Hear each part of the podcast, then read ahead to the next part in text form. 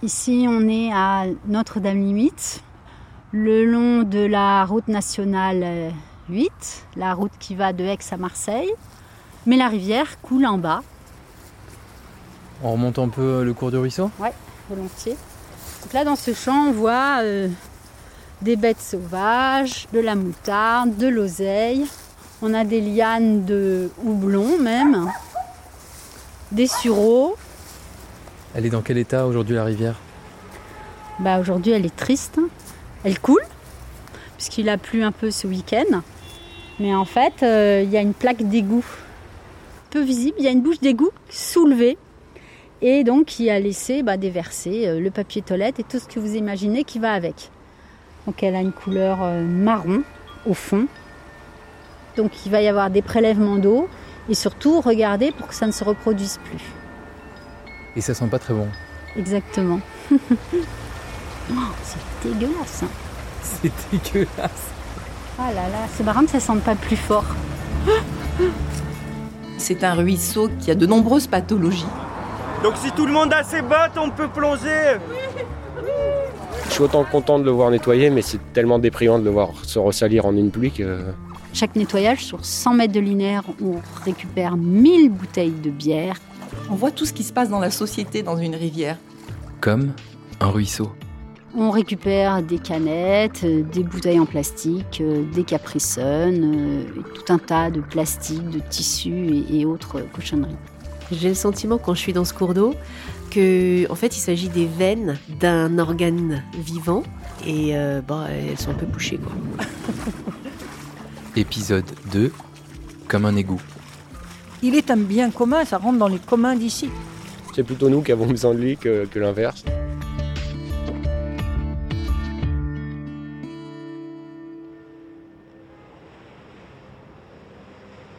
C'est l'histoire d'un cours d'eau oublié, enseveli dans les plis de la ville de Marseille.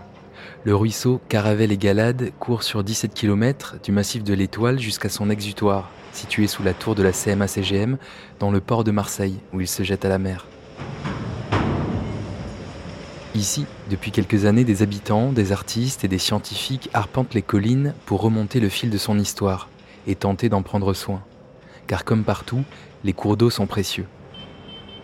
Cette série en quatre épisodes est une invitation à l'exploration et à la redécouverte. Au rythme de la marche, parfois les pieds dans l'eau, en compagnie de celles et ceux qui se préoccupent de ce ruisseau qui semble aujourd'hui minuscule. Une invitation à marcher dans les interstices et dans les ruines de notre société post-industrielle pour essayer de comprendre comment on en a pu arriver là et imaginer peut-être d'autres futurs possibles. Je m'appelle Agnès, je fais partie du collectif des Gamarins. C'est un assemblage de tous les gens qui, d'une façon ou d'une autre, s'intéressent au devenir de ce ruisseau, Caravelle et Galade. À l'âge de 4 ans à peu près, avec mes parents, on est allé habiter dans une cité HLM qui était en bordure du ruisseau à Saint-Louis. Nous, on habitait au dixième étage. À l'époque, baby boom, etc. Hein, à tous les étages, il y avait des flopées de minots. Et puis tout à fait d'en haut, tout à fait en haut, tout ça, on voyait au bord de la voie de chemin de fer, on voyait un petit trou d'eau. Et on disait, on va aller se baigner là-dedans. On va aller se baigner et on se retrouvait une trentaine de minots en bas. Voilà, quand il faisait vraiment très très très chaud, on s'amusait comme des gosses s'amusent, quoi. Voilà. Et je savais rien. Ni que c'était un ruisseau, ni qu'il y avait un amont, ni qu'il y avait un aval. Et moi, mon souvenir d'enfant de 4 ans, c'est un souvenir de baignade. Maintenant, attention, baignade, c'est vraiment parce qu'on était des enfants. Et si les parents, ils avaient su, ils nous auraient expliqué pourquoi il fallait pas qu'on y aille parce qu'il était déjà extrêmement pollué. Mais on ne savait pas. Il y avait moins de déchets visibles, mais euh, en, termes de qualité de l'eau, c'était déjà pas ça, quoi.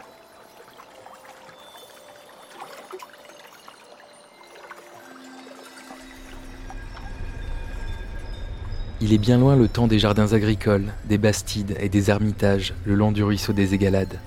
L'industrialisation de Marseille a transformé en profondeur la vie de ce cours d'eau et celle de ses habitants. Busé, canalisé, invisibilisé, le ruisseau a été oublié, relégué comme un vulgaire caniveau de l'autoroute A7, qui emprunte son tracé pour pénétrer dans Marseille. Plus aucun usage industriel, plus vraiment d'espace de baignade pour les enfants. Dans son lit, l'eau est devenue rare, et le ruisseau s'est transformé en égout à ciel ouvert. Comment en est-on arrivé là? Je vous rappelle un proverbe qui existait au début du XXe siècle, c'est pas il n'y a pas longtemps, hein, nos grands-parents l'utilisaient. Ils disaient pas je vais à la poubelle en, en Provence, ils disaient je vais à la Durance. C'est pour ça qu'il y a un sixième continent sur cette planète en plein milieu de l'Atlantique, constitué des déchets, qui ne sont pas seulement liés au début des années 50 et l'explosion du plastique, hein, parce que ça existait des siècles avant. Sauf qu'avant, c'était biodégradable. Je vous renvoie au dictionnaire de l'Anthropocène qui est paru il y a deux ou trois ans et qui qualifie, entre autres, l'espèce humaine avec la définition suivante. Seule espèce sur la planète qui n'est pas capable d'éliminer ses déchets.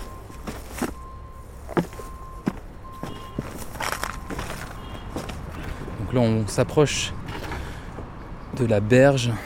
Le ruisseau est en contrebas et on voit qu'il y a énormément de déchets jetés sur le bord du ruisseau et, et qui ont l'air de se déverser jusque dans le ruisseau. Isabelle Poitou, la directrice de l'association Merterre.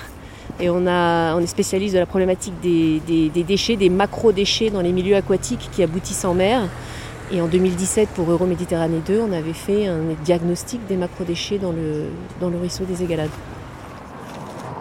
On a là euh, beaucoup de carcasses de voitures. En fait, c'est des, des pare-chocs, des roues, des morceaux de, d'encombrants, plein de déchets euh, plastiques. Donc là, c'est des restes de voitures. Mais ce sont des très gros objets.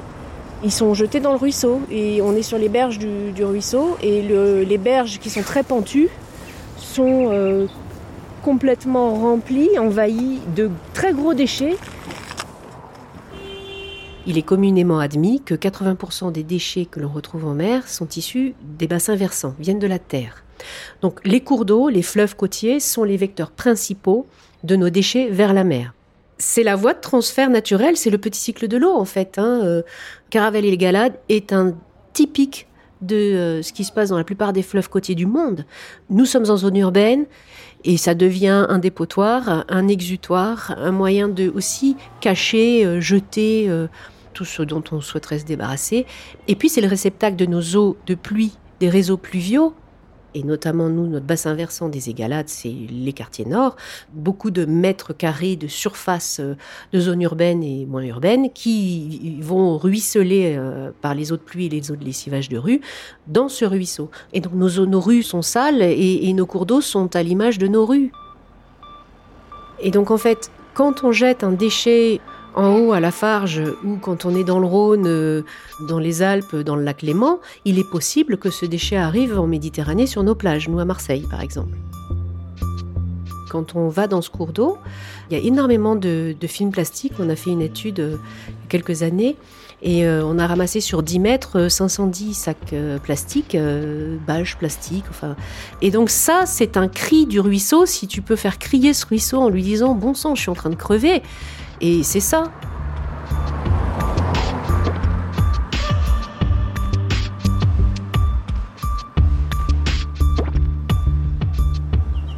Ça vous fait quoi de voir ça? Bon, moi, ça me retourne toujours le ventre, même après 30 ans de travail sur le sujet. Je suis toujours aussi estomaquée.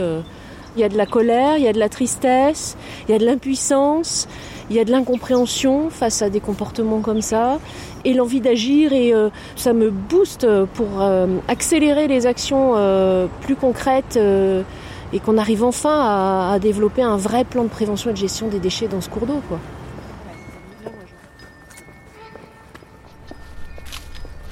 Je suis à la Cité des Arts de la Rue, dans le 15e arrondissement de Marseille, et je descends juste en contrebas, car c'est là que passe le ruisseau Caravelle et Galade. Il y a un jardin, et paraît-il même une cascade, et c'est ici que se déroule aujourd'hui une opération de ramassage des déchets dans le ruisseau. Ça tu mets dans un sac noir. Je vais t'en donner un.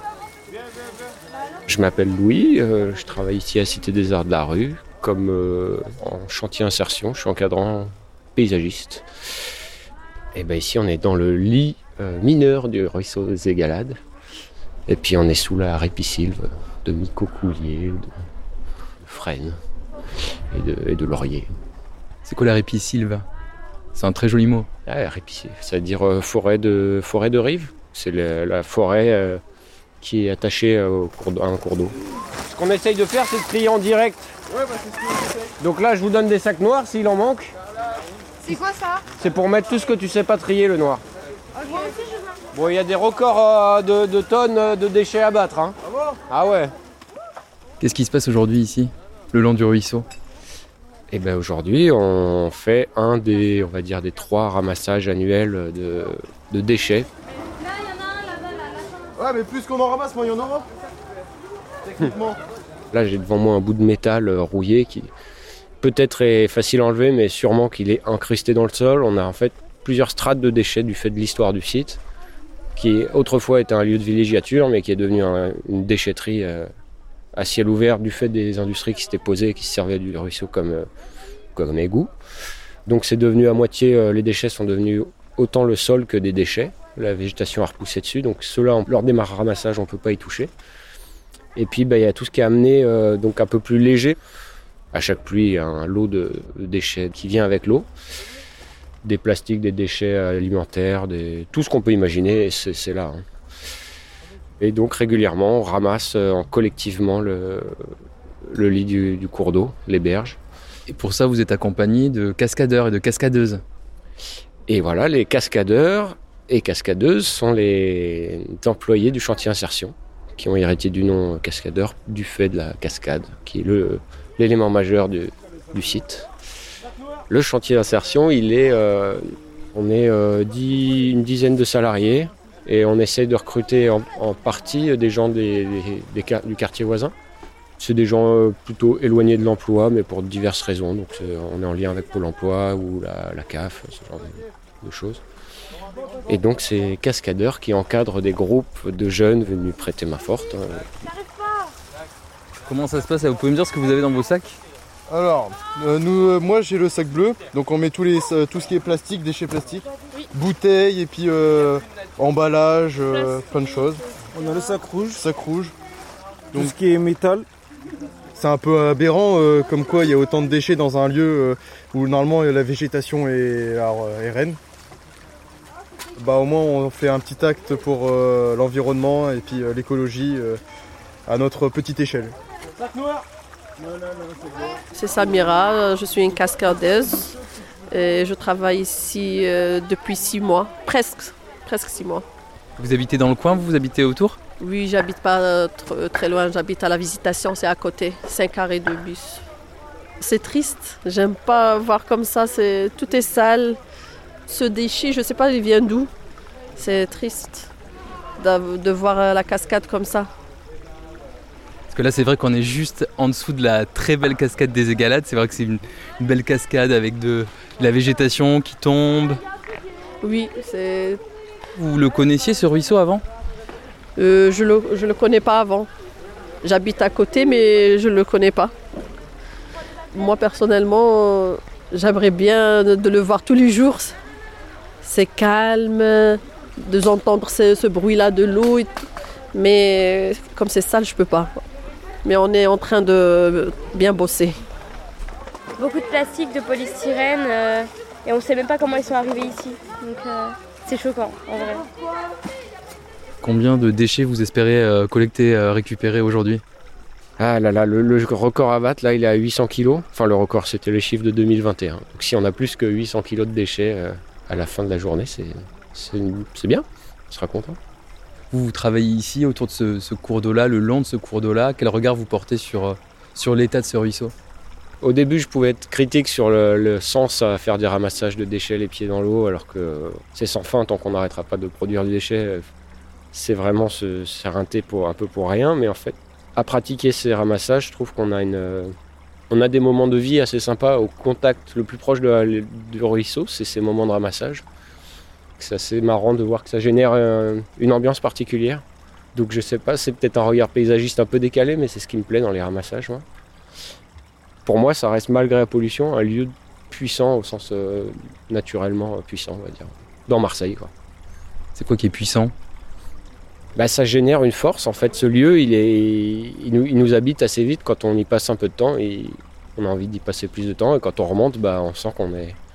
C'est presque un retour à la réalité de remonter hors du ruisseau et de retrouver bah, le béton et, les déchetteries. Là, on les entend, on voit beaucoup de déchets, mais il y a quelque chose en plus qui fait qu'on oublie, euh, la réalité béton du quartier où on est.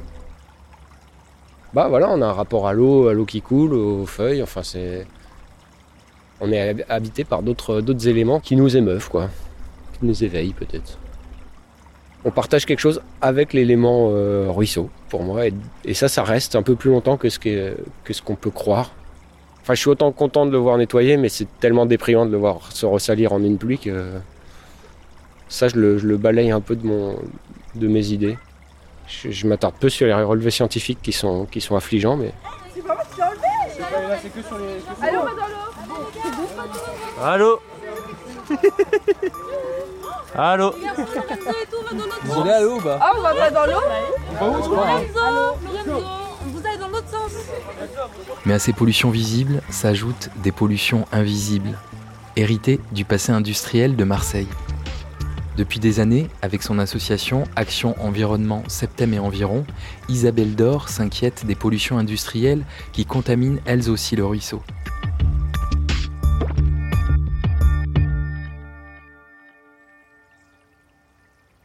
À Septem, on disait qu'il y avait sept plaies, les sept plaies de Septem. Donc on a une décharge.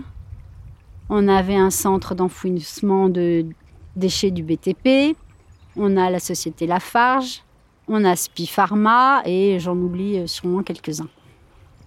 Alors sur ce territoire, il y a des acteurs passés. Historiquement, on avait le vallon qui s'appelle aujourd'hui Vallon du Maire, qui s'appelait le Vallon des Fabriques. C'était là où il y avait les usines hein, de soude et qui faisaient différents produits chimiques.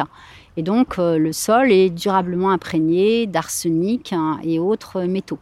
On avait aussi l'usine Duclos qui a fermé plus récemment. Elle, elle faisait des produits chimiques aussi pour des engrais et euh, retraitait des piles, donc avec des pollutions au mercure durable. Ces entreprises ont fermé ces pollutions industrielles passées, elles imprègnent la terre. Et donc, via les eaux de ruissellement, on peut avoir, voilà, en fait, un certain nombre de ces éléments, euh, comme des métaux lourds, qui viennent polluer le ruisseau. Et on a l'IMBE qui fait des contrôles et des prélèvements et des mesures, justement, de ces polluants régulièrement. Stéphanie euh, Fayol-Sana, je suis maître de conférence donc à l'université d'Aix-Marseille, rattachée à l'IMBE, l'Institut méditerranéen de biodiversité et d'écologie. Ma discipline, c'est l'hydrobiologie, la qualité d'eau des rivières. Alors, nous avons commencé une première étude que j'appelle Égalade 1 en 2016 jusqu'en 2018. hein. C'était une rivière dite orpheline, hein, personne n'avait travaillé dessus, une rivière complètement oubliée. Et puis, nous avons repris l'étude en 2021 jusqu'à 2023. Quelle recherche vous avez fait autour du cours d'eau euh, Caravelle et Galade Alors, on a travaillé ben, à plusieurs déjà, hein, parce qu'il faut des multiples compétences, surtout le linéaire du cours d'eau, hein, parce que quand on travaille sur un cours d'eau, ben, il faut prendre une référence, un amont où on va pouvoir comparer euh, ce qui se passe à l'aval, hein, parce que souvent on a un gradient amont-aval. Alors, on a été confronté à, dès le départ, hein, une première perturbation hydraulique, hein, puisque la quasi-totalité des eaux est prélevée et utilisée par, euh, par l'usine Lafarge pour son process de production de béton. Cette étude a mis en exergue tout de suite une pollution au chrome à l'aval, hein, le chrome hexavalent, en très très forte concentration, hein, parce que je crois que c'est 3,4 la NQE, la norme de qualité environnementale, et on est à 130 fois supérieur à la quantité euh, normale. Et Alors elle est liée à quoi cette présence de, de chrome dans l'eau? Alors cette présence de chrome, alors elle est plus dans l'eau que dans les sédiments. On en trouve là vraiment euh, dans l'eau parce qu'elle elle percole de d'anciennes cuves qui appartiennent euh, à l'usine Protec Métaux qui stockaient leur chrome euh, dans, dans des cuves. Alors je pense que ces cuves ne sont pas suffisamment hermétiques hein. et d'année en année, bah, ça fuit et euh, bah, ça percole dans l'eau. Alors on y retrouve, voilà, je ne veux pas euh, détailler tout, mais l'arsenic, le plomb, on a du cuivre. Enfin, en fin de compte, on a tout le tableau de Mendeleïev, vous savez, le tableau euh, périodique. Quand on cherche un, un élément, on le trouve. Et là, on a travaillé sur les friches, les berges. Et là, ça a vraiment mis en exergue des pollutions euh, de métaux typique des activités industrielles passées sur le ruisseau. On en trouve en fin de compte partout. Il y a un transfert de contaminants en plus dans les racines, dans les macro-invertébrés. On a fait tout le suivi. C'est qu'il y a une forte concentration des pollutions métalliques tout au long de la chaîne trophique. Pour moi, la, rivière, c'est vraiment, euh, comment dire, euh, un critère social. On voit tout ce qui se passe dans la société dans une rivière.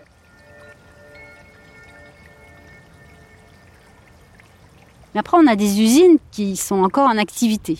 Donc toujours euh, sur ce vallon des fabriques, maintenant vallon du maire, on a la société Spipharma qui fait des pansements gastriques et aussi des supports de vaccins. Donc pour ça, elle utilise des sels métalliques, notamment euh, sels d'aluminium et sels de magnésium.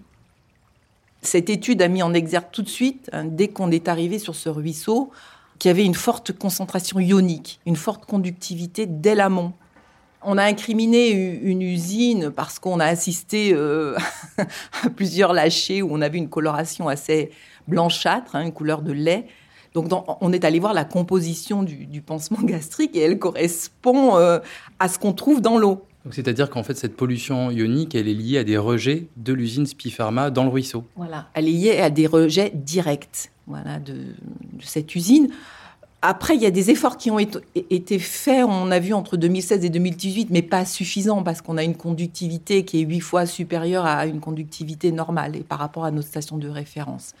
Parce que cette pollution ionique, elle a un impact sur la biodiversité aquatique. Hein. c'est, une, contrainte ionique. Souvent, je prends la métaphore médicale en disant, euh, bah, quand on a trop de sel, par exemple, on est hypertendu. Voilà, on fait de l'hypertension artérielle. De la même façon, un cours d'eau qui a une concentration ionique importante, ça va tendre un peu toutes les espèces qui sont présentes et sélectionner que des espèces qui sont très polluotolérantes, euritolérantes, hein, c'est-à-dire qui ont une capacité à, supporter le sel.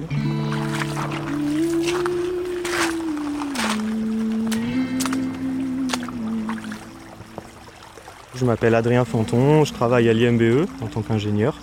J'ai travaillé à l'état des lieux, euh, l'état de santé global du ruisseau des Égalades.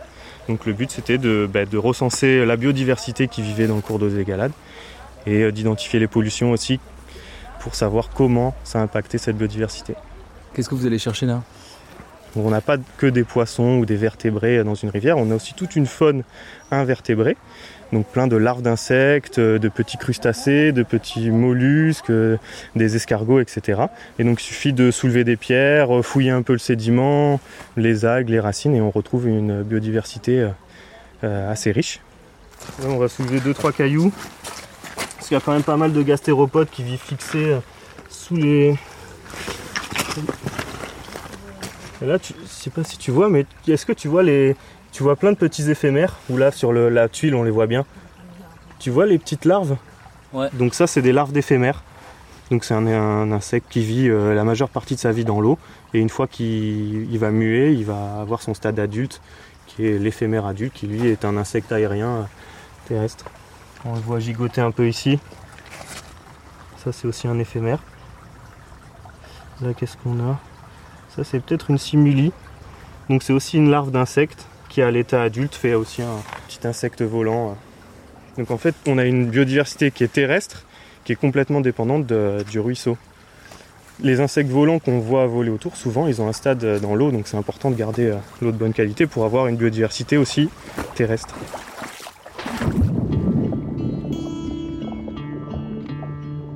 Il y a plein d'espèces qui sont là parce que un ruisseau, en fait, c'est un endroit de connexion en fait entre la terre, l'eau et forcément le ciel, puisque les nuages, c'est de l'eau évaporée. Donc en fait, là, on est à l'intersection dans le ruisseau de plein d'éléments, de, milieux. Donc il y a par exemple les oiseaux qui n'y vivent pas tout le temps, qui vont venir par exemple y boire, trouver des fruits.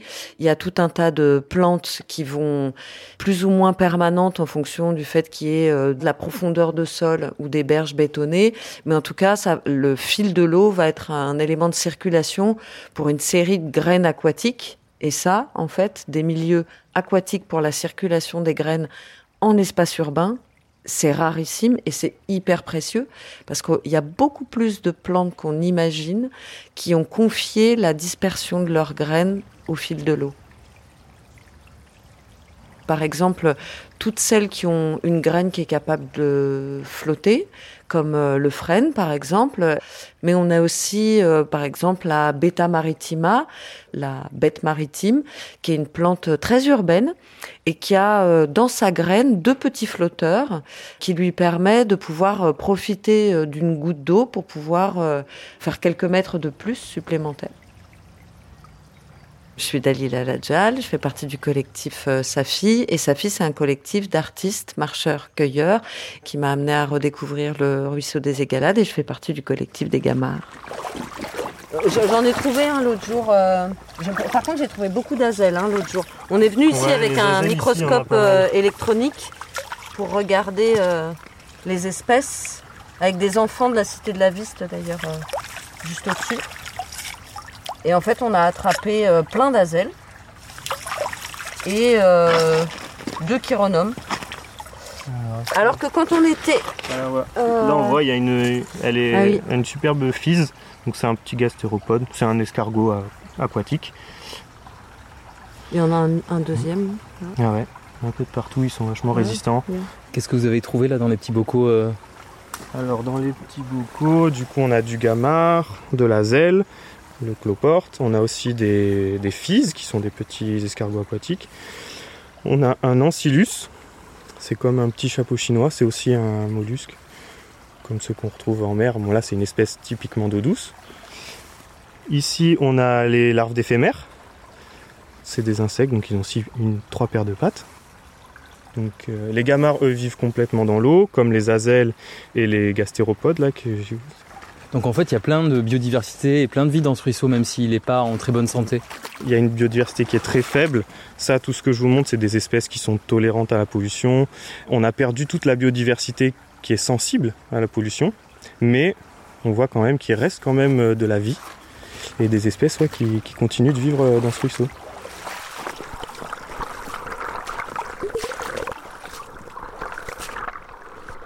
Les chercheurs de l'IMBE travaillent euh, depuis quelques années en fait euh, sur euh, l'étude du parasitisme chez une crevette qui s'appelle le gamard.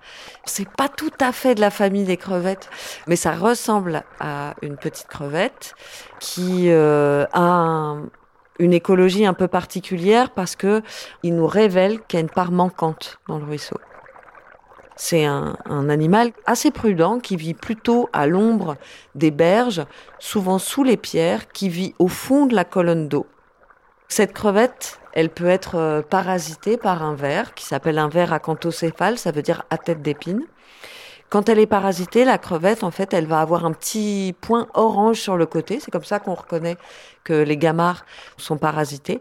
Et ce ver, en fait, il va avoir besoin pour se reproduire, d'atterrir dans l'estomac d'un poisson. Et pour arriver jusqu'à l'estomac de ce poisson, il va euh, se servir de la crevette, du gamard, comme d'un véhicule. C'est-à-dire? Il va parasiter la crevette et à un stade de presque maturité sexuelle, ce ver, en fait, va transformer la prudence du gamard, les hormones du gamard, et va le rendre imprudent. Et la crevette, au lieu en fait de raser les murs ou raser les berges du ruisseau, va se mettre à nager au milieu de la colonne d'eau, en plein milieu des taches de soleil, hyper visibles des poissons, et donc plus facilement euh, mangeable par le poisson.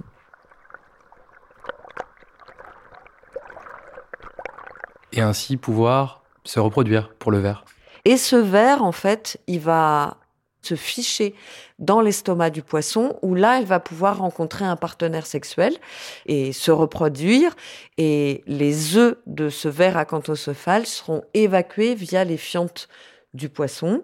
Et les fientes du poisson vont atterrir au fond de la rivière. Elles vont être broutées par d'autres gamards et ainsi le cycle se reproduit. Donc cette histoire de de parasitisme et de lien entre le gamard, le ver, le poisson et la suite de la vie du, ruisseau. À, travers cette histoire-là, on comprend bien que tout est lié. De quelle manière, en fait, euh, cette histoire que vous venez de, raconter euh, raconte quelque chose de l'état du ruisseau, de l'état biologique du ruisseau aujourd'hui? Eh ben, ça raconte quelque chose sur le ruisseau parce qu'en fait, euh, on a des, des gamards dans le ruisseau. L'IMBE a fait plusieurs prélèvements, mais ils ont remarqué qu'ils n'étaient pas parasités par ce ver, alors que ce parasitisme, il est hyper fréquent chez les gamards. Et en fait, ils se sont rendus compte qu'il y avait une absence de poissons et que du coup, en n'ayant pas la capacité d'être mangé, en fait, euh, ce parasitisme, il a aussi un coût pour le ver acanthocéphale et il valait pas le coup puisqu'il pouvait pas atteindre son but final. Donc du coup, les gamards, en fait, ça a révélé l'absence, cette absence de parasitisme a révélé une rupture dans le cycle et dans la chaîne de connexion à l'intérieur du ruisseau. C'est ce que vous appelez la part manquante du ruisseau? Ouais l'absence de connectivité avec euh, des affluents et euh, la mer empêchait les poissons de pouvoir remonter ou redescendre le ruisseau et que du coup, ce ruisseau, il a tendance à être un peu hors sol ou mal connecté à son environnement. Alors, il est extrêmement pollué. C'est une des raisons aussi pour lesquelles les poissons ont du mal à vivre euh, dans le ruisseau parce que cette mise à sec, la pollution, qui soit souvent en état d'anoxie en privation d'oxygène, ça fait que c'est un endroit très compliqué pour les espèces pour y vivre de manière continue. La question du cycle, en fait, est en état de rupture. Et c'est ça qui était très intéressant dans les recherches de l'IMBE, c'est que très souvent on vit euh, la question du parasitisme comme étant euh, un empêchement, une maladie, rarement comme étant une lanterne sur euh, la question de la connexion entre les espèces et du coup du fonctionnement et du bon fonctionnement d'un écosystème. C'est une des premières fois où moi j'entendais parler de la question du parasitisme comme étant un état du bon fonctionnement d'un écosystème. Être parasité, c'est être connecté. Et si on est connecté, en fait, c'est qu'on on, est relié au monde. Donc c'est comme ça que le collectif d'habitants, d'artistes euh, qui se préoccupent du ruisseau a choisi le gamard comme euh, une espèce un petit peu euh, phare et emblématique Exactement, c'est cette idée de se relier au monde, être ensemble et même être parasité, c'est-à-dire habité par d'autres que soi. C'était un, un très beau symbole pour un collectif qui a envie de se relier pour euh, prendre soin d'un ruisseau, se relier au ruisseau, se relier aux autres humains qui prennent soin du ruisseau, mais aussi aux non-humains. C'est un ruisseau qui, qui, a de nombreuses pathologies, relativement malades, mais qui pourrait être soigné. Mais il faudrait une bonne cure, un bon sevrage, un sevrage ionique. Selon vous, ce serait quoi la, la cure nécessaire ah pour bah, les égalades Il faut fermer les, robinets des, différents polluants qui arrivent. Hein. Toute l'usine Spi Pharma, euh, voilà, il faut complètement fermer les robinets. Si demain il n'y a plus de rejet ionique, on, améliorera la qualité d'eau déjà en amont parce que la pollution, elle est déjà, c'est une rivière qui est déjà polluée dès l'amont. Et puis c'est pareil, il faut, euh, moi je sais pas, ces cuves de chrome, enfin les, friches, hein, je sais pas, ça se dépollue. Mais je sais que ça coûte très cher. Hein. Tant qu'on résorbera pas toutes les pollutions, qu'elles soient au niveau des cuves, au niveau des, dépollutions des friches, des sols, on aura toujours une, qualité, une piètre qualité d'eau. Hein. C'est pas qu'une vision économique de l'eau. Hein. Si on maltraite aussi toute cette biodiversité, tout ce réservoir de biodiversité, ça peut avoir des effets sur, euh, sur le cycle de la vie. Hein. Et l'eau, c'est la vie.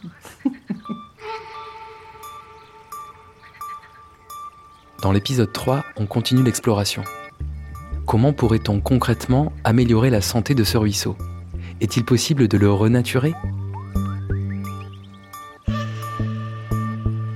Peut-être qu'un jour on verra les égalades qui vont euh, redevenir euh, des eaux récréatives et des eaux poétiques. J'aimerais bien, oui, mais j'aimerais bien que ce soit l'ensemble des cours d'eau en France. Oui, j'aimerais que pour euh, les générations qui arrivent, pouvoir bénéficier de tous ces services et cet accès à l'eau. Moi, je ne sais pas, le bruit d'une rivière, je suis scientifique, mais le bruit d'une rivière, c'est apaisant. C'est pas la peine d'aller euh, la contaminer avec des antidépresseurs. Mettez-vous au bord de la rivière écoutez simplement le flux.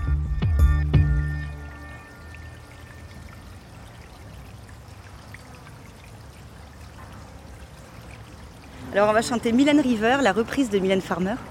Ce n'est pas désenchanté cette fois-ci, c'est déshydraté. Tout est galade. Réécriture des paroles par Antoine. Nager dans les eaux troubles de Caravelle et décher sa flotter dans les métaux lourds, juste sous le ciel.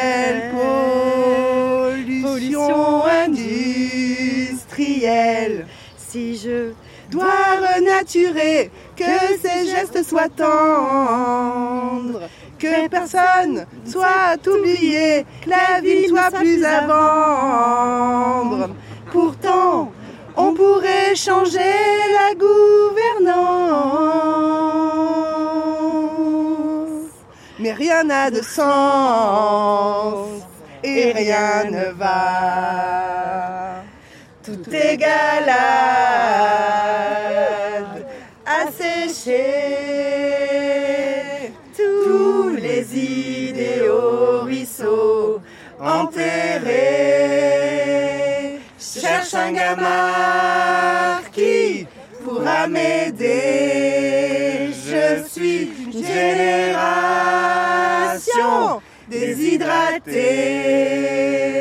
ou.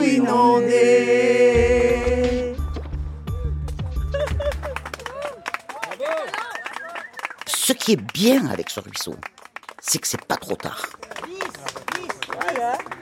Comme un ruisseau, une série en quatre épisodes produite par Urban Prod, en complicité avec le Bureau des guides, avec le soutien d'Euroméditerranée et de l'Agence de l'eau.